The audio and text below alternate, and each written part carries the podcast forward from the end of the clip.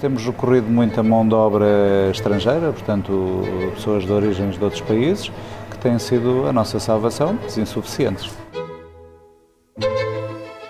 Viva! Está com o Expresso da Manhã. Eu sou o Paulo Baldaia.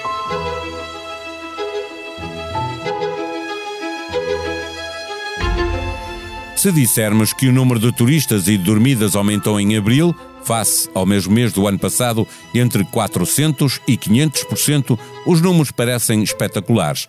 Mas há um ano ainda estávamos a levantar as medidas de confinamento e quando nos lembramos disso, o entusiasmo arrefece. Acontece, porém, que os números com que fechamos o primeiro trimestre do ano são melhores até que o período homólogo anterior à pandemia. Impulsionado pela retoma do turismo, o PIB português subiu muito acima da média europeia, com recordes no consumo e nas exportações. Com a guerra na Ucrânia a ajudar o turismo nacional, porque desvia turistas do centro da Europa para Portugal, a atividade cresce a uma velocidade superior à capacidade dos operadores recrutarem pessoal qualificado e isso provoca dores de crescimento. Com a pandemia, desapareceram turistas e mais de 100 mil postos de trabalho. Com a retoma, recuperaram-se 35 mil lugares, mas faltam muitos milhares para responder à procura turística que se faz sentir.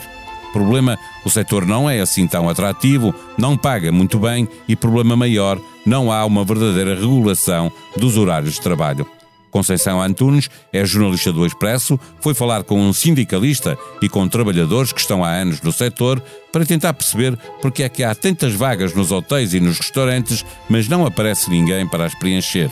Hoje, regressa ao Expresso amanhã para falar do mercado de trabalho no setor do turismo. O Expresso da Manhã tem o patrocínio do BPI. A igualdade de oportunidades pode mudar o mundo. O BPI é o patrocinador oficial das seleções e do futebol feminino. Banco BPI SA. Registado junto do Banco de Portugal sob o número 10. Viva Conceição Antunes, com a pandemia o, o setor do turismo perdeu quase metade da sua força de trabalho, entretanto recuperou alguma coisa, não ao ritmo a que estão a regressar os turistas, precisa de milhares de trabalhadores para o verão, vai ser possível recrutar o pessoal em falta? Olá Paulo, há um problema real de falta de mão de obra no, no turismo, não é um problema de hoje, é um problema já estrutural, já de há vários anos, agravou-se uh, durante a pandemia uh, e agora em que há uma rápida recuperação uh, do turismo e em abril os números já ultrapassaram o pré-pandemia, o turismo debate-se com uma falta enorme de pessoas, as associações falam da necessidade de recrutar 15 mil trabalhadores eh, já para o verão. Um, estamos a falar dos trabalhadores que são essenciais uh, no turismo, aqueles que fazem limpezas, que servem à mesa, uh, que, que, estão em cozinhas, portanto, são esses em primeira linha os que estão mais em falta, mas o que se verifica é que estes trabalhadores continuam a ganhar salário mínimo, têm condições difíceis, eh, não conseguem fazer uma vida normal porque trabalham quando os outros eh, estão de férias e ainda por cima estão com uma sobrecarga grande justamente porque falta pessoal e, como eles dizem, estão a fazer o trabalho de outros. Já lá vamos ver uh, uh, as coisas que neste momento estão a sobrecarregar quem está uh, a trabalhar, à espera que cheguem vamos lhe chamar assim, reforços. Eh, no último episódio do podcast de Economia do Expresso, o Mane Mane Mane, eh, eh, José Teotónio, CEO do Grupo Pestana, reconhecendo dificuldades no recrutamento, diz que manter a qualidade com menos recursos é a receita para a atividade hoteleira ser rentável e de qualidade. Será possível este caminho sem uma grande aposta na formação, sem a valorização profissional daqueles que já estão a trabalhar? Uh, sim, de facto, a formação uh, é muito importante, mas na fase em que o turismo precisa de reforços urgentes, uh, como tu dizes, o que se prepara é o caminho que se está a preparar é o recurso à imigração e com pessoas que venham suprir de outros países esta falta de mão de obra. Os sindicatos coloca... não reagem muito positivamente a essa solução, não é? Por, por duas razões, presumo. Uma é porque perdem poder de influência junto desses trabalhadores e a outra, eles alegam que desvaloriza o trabalho, porque as pessoas estão disponíveis para ganhar menos e para reivindicar menos também? Uh, sim, eu não creio que o sindicato desvalorize, ou seja, contra uh, diretamente o recrutamento de imigrantes. A questão é que, uh, eles alegam, isto é tapar um pouco o sol com a porque as profissões vão continuar desvalorizadas uh, e mal pagas. Isso não é uma solução para valorizar uh, as profissões do turismo. E, como tu dizes, as pessoas virão de países em que ganham muito menos, a questão é que também tem que se pensar em que condições é que elas vão ser recebidas e acolhidas, porque não vamos criar aqui um 2 em que vieram muitos imigrantes para a agricultura e, como se diz no Alentejo, estão a viver em telhados e não estão bem integrados.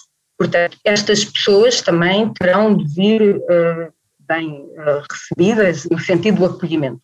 Uh, em relação à mão de obra, isso num primeiro momento pode suprir essa falta de mão de obra, não é a solução porque, segundo os sindicatos, não se pretende que o turismo fique descaracterizado. Portanto, também valoriza o nosso turismo é o facto de termos empregados e funcionários também são, como se diz, embaixadores, que dão uma imagem de qualidade também e do destino, portanto, trabalhadores qualificados.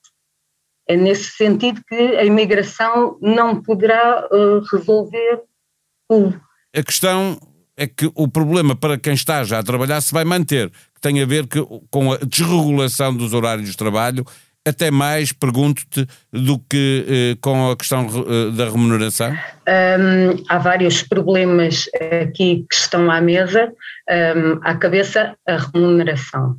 Portanto, uh, estes trabalhadores que são essenciais e que tanta falta agora fazem, e muitas vezes trabalhadores qualificados e com muita experiência na hotelaria, continuam a ganhar salário mínimo apesar de terem uma carga eh, de trabalho ainda maior, eh, porque falta pessoal e as suas tarefas serem duras eh, por natureza e porque também um, têm os tais horários, por natureza trabalham quando os outros estão de férias, nesse sentido não podem fazer uma vida normal.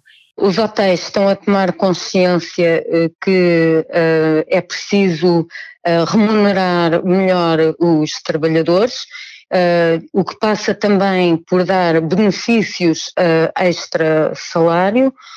Fala-se em dar um, seguros de trabalho, de uh, mensalidades de ginásio ou até ligações à Netflix gratuitas. Uh, em todo o caso, uh, seria difícil também para os hotéis avançarem um aumento salarial em massa, até porque eles dizem que estão descapitalizados após uh, dois anos de pandemia. No entanto, o caminho, como eles frisam, terá de ser o da valorização e de uma melhor remuneração do trabalho que os seus colaboradores dão.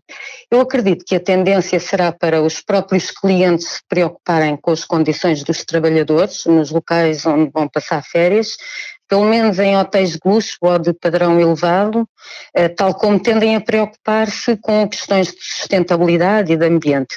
Poderá passar por um selo de qualidade, atestando que quem está a servir Uh, tem condições dignas de trabalho, para o turismo não ter esta pegada negra de ter por trás trabalhadores sobrecarregados e que ainda por cima estão a ganhar o mínimo. Eh, vamos olhar, Conceição, eh, para os exemplos de trabalhadores eh, que têm uma longa experiência e têm razões de queixa, que, estavam, que estão no teu texto publicado online no, final da, semana, perceber quais são as razões de queixa deles e como isso pode ajudar a perceber a falta de resposta para que os pedidos de mão de obra do setor de turismo muitas vezes fiquem, como estava a dizer, sem resposta.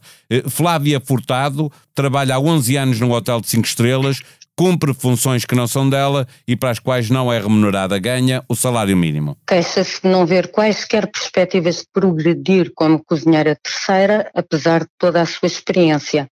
Não tem o melhor ambiente todos no local de trabalho e diz que muitas vezes tem de bater o pé em relação ao trabalho extra-horário ou até para ter os tempos de amamentação legais quando teve a sua filha. É a única que se opôs no hotel à alteração do contrato de trabalho avançada em janeiro, por considerar que ia ter perda de direitos, nomeadamente em trabalho fora do horário, e ficou sem diuturnidades. A sua rotina é acordar às quatro e meia da manhã para estar pronta a preparar o buffet dos pequenos almoços no hotel. Aos 31 anos, com uma filha e a pagar uma casa, assusta-se cada vez que vai ao supermercado e vê os preços a subir. Rui Narquel, empregado de mesa na hotelaria de 5 estrelas, já lá vão 18 anos, continua a ganhar, diz ele, um bocadinho mais que o ordenado mínimo. Queixa-se sobretudo da sobrecarga de trabalho devido à falta de pessoal. Diz que hoje em dia se trabalha o triplo em Lisboa, que se tem de fazer o trabalho de vários e que é horrível estar sozinho com outro colega a servir pequenos almoços a 250 pessoas relata que cada empregado carrega cerca de 2 mil pratos por dia, o que até é pesado para os jovens que entram e dizem que é pior do que trabalhar nas obras. Diz ainda que a situação tem vindo a piorar desde que começou na atividade, nomeadamente a nível de trabalho extra e respectiva remuneração, mas adianta ter esperança que as coisas possam melhorar, pois, como diz, os hotéis precisam tanto de nós como nós deles. Carlos Xavier, 61 anos, empregado de mesa há 40, num hotel de marca internacional, vê com pena a profissão andar para trás. Este trabalhador, com muita experiência, lamenta que haja uma desvalorização progressiva do serviço de mesa na hotelaria de padrão elevado e que incluía, por exemplo, descascar fruta ou trinchar peixe à frente do cliente, levando também os carrinhos de queijos ou licores com as respectivas explicações. Como frisa, quando um empregado tem muitas mesas a atender e padrões de serviço a cumprir, não há mais lugar a serviço personalizado nos hotéis, sendo tudo reduzido a bufês. E com isto, as profissões de atendimento acabam também desvalorizadas. Ao longo da sua vida, teve de trabalhar em horários difíceis para a maioria das pessoas, mas diz que hoje as condições estão muito piores. Sem surpresas, vê muita gente a fugir da hotelaria porque não conseguem ter uma vida. Agora que se aproxima o verão, é bom lembrar que há cuidados que é preciso manter. O Algarve, com as suas belas praias de arribas arenosas, é a região que soma maior número de praias com bandeira azul, mas também onde há mais areais com arribas em risco de derrocada. Seguem-se a costa alentejana e a costa do oeste. Quem não cumprir a sinalética não só arrisca a saúde ou a vida, como uma multa de 100 euros. Na Tribuna Expresso, a história de Carlos Tebas, que pendurou definitivamente as botas, não quis jogar sem o pai, o seu fã número um, a única pessoa que o via quando tinha oito anos. Carlitos anunciou igualmente que tomou a decisão de ser treinador. David Fonseca é o convidado do último episódio do Posto Emissor, podcast da Blitz, a inspiração das curtas-metragens que acompanham as canções do seu ambicioso disco-filme e a pressão das redes sociais foram alguns temas de conversa conduzida pela jornalista Lia Pereira. A sonoplastia deste episódio foi de João Luís Amorim. Tenham um bom dia, nós vamos voltar amanhã. Até lá. O Expresso da Manhã tem o patrocínio do BPI. A igualdade de oportunidades pode mudar o mundo. O BPI é o patrocinador oficial das seleções e do futebol feminino. Banco BPI SA. Registado junto do Banco de Portugal sob o número 10.